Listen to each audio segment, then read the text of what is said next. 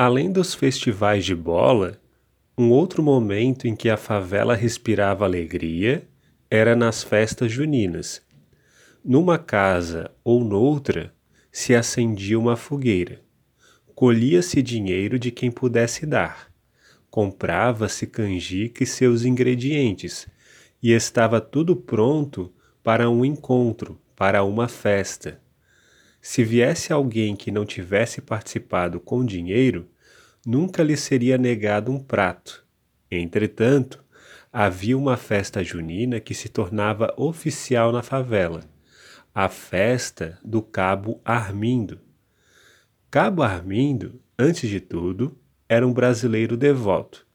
Em todas as datas cívicas, ele talvez tendo herdado o espírito e as práticas do quartel punha na vitrola o hino nacional, e com o seu serviço de alto-falante, a música se espalhava pelos quatro cantos da favela. Dia 7 de setembro, ouvia-se o hino nacional o dia todo.